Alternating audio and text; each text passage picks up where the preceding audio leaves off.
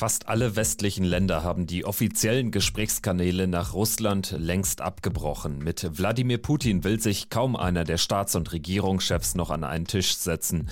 Recep Tayyip Erdogan sieht das anders. Der türkische Präsident hat einen guten Draht zum Kreml-Chef und gibt regelrecht damit an. Ist Erdogan der Putin-Flüsterer? Darum geht's in dieser Folge von Wieder was gelernt, dem NTV-Podcast. Alle Folgen können Sie hören auf allen bekannten Podcast-Plattformen sowie auf ntv.de und in der NTV-App. Dort können Sie auch unsere Podcast-Push-Nachrichten abonnieren. Dann erfahren Sie immer, wenn ein neuer NTV-Podcast online ist. Ich bin Kevin Schulte. Hallo.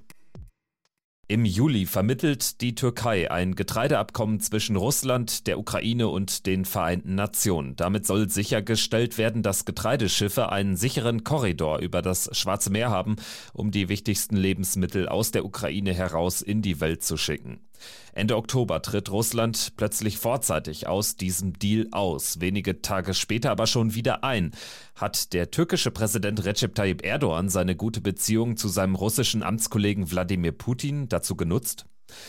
Aber erstmal der Reihe nach. Als Russland im Oktober aus dem Getreideabkommen aussteigt, begründet Moskau das mit den Drohnenangriffen auf russische Kriegsschiffe im Krimhafen von Sevastopol. Russland wirft der Ukraine vor, unter Anleitung britischer Spezialisten die Angriffe durchgeführt zu haben.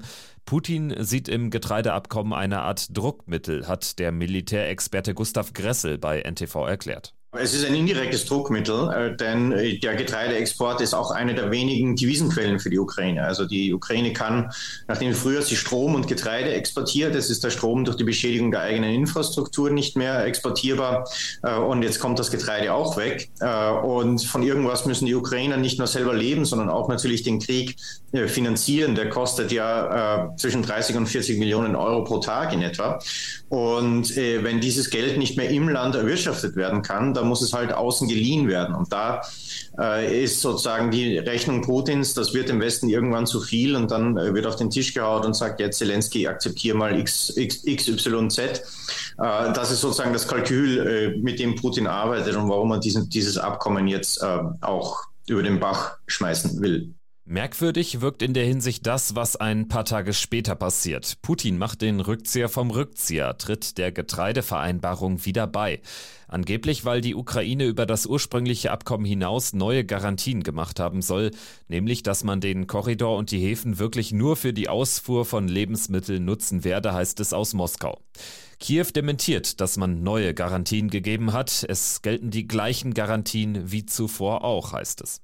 Bekannt ist, dass es vor der Einigung ein Telefonat zwischen Putin und Erdogan gab. Der türkische Staatschef sagte danach, dass Russland nur wegen seiner guten persönlichen Beziehungen zu Putin zum Abkommen zurückgekehrt sei. Nur deshalb könnten über 9 Millionen Tonnen Getreide von den ukrainischen Häfen aus in die Welt geschickt werden.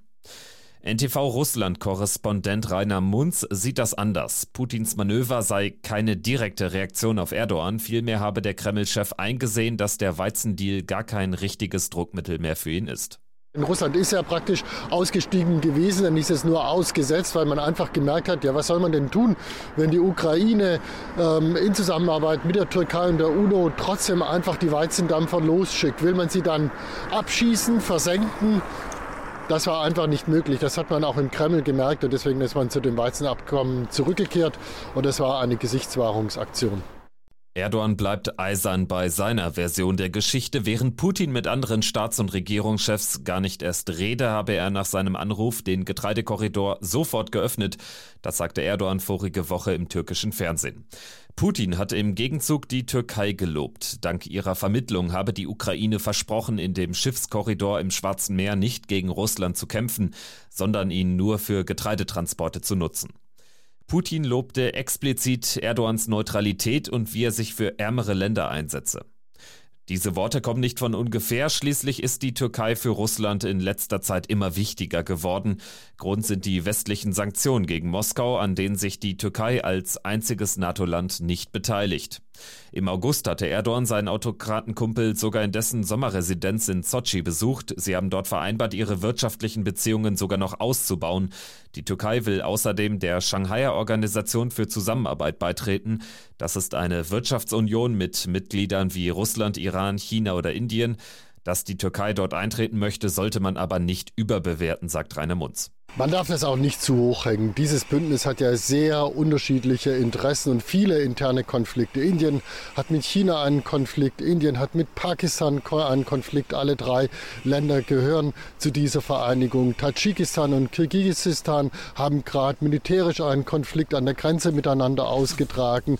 Ja, natürlich ist es eine starke Wirtschaftsmacht, die da repräsentiert wird. 30 Prozent der Wirtschaftskraft der Welt sind dort vereint. Aber es ist kein kein Bündnis, das sich in allem eigen ist. Nun hat die Türkei in diesem Bereich Interessen ähm, und deswegen möchte die Türkei vielleicht auch dort Mitglied werden. Das soll dann im kommenden Jahr entschieden werden und das hat sicherlich auch damit zu tun, dass Präsident Erdogan einfach außenpolitische Erfolge braucht. Er will ja wiedergewählt werden. Für beide Staaten ist ihr Verhältnis zueinander eine Art Zweckbündnis. Für Russland liegen die wirtschaftlichen Vorteile auf der Hand. Die Türkei ist für Russland ein wichtiger Gasabnehmer, während sich die anderen Großkunden im Westen zurückgezogen haben. Durch Exporte aus der Türkei kann Russland außerdem westliche Sanktionen zum Teil umgehen. Die Türkei importiert Waren aus anderen EU-Ländern, weil sie mit der Europäischen Union in einer Zollunion ist. Tatsächlich könnten die boomenden Handelsbeziehungen für Putin zumindest ein nicht zu unterschätzender Grund gewesen sein, um beim Getreideabkommen einzulenken. Die türkischen Exporte sind im Oktober um 86 Prozent gestiegen im Vergleich zum Vorjahr. Die Importe aus Russland haben sich sogar mehr als verdoppelt, heißt es vom Handelsministerium in Ankara. Die Türkei ist ihrerseits auf Russland angewiesen. Voriges Jahr kamen die meisten Urlauber in der Türkei aus Russland, 19 Prozent waren das. Dieses Jahr werden es deutlich weniger sein. Die Türkei hofft aber darauf, das Minus einzudämmen, hat Marco Gardini gesagt im Wieder was gelernt Podcast. Er ist Professor für Tourismus an der Hochschule in Kempten.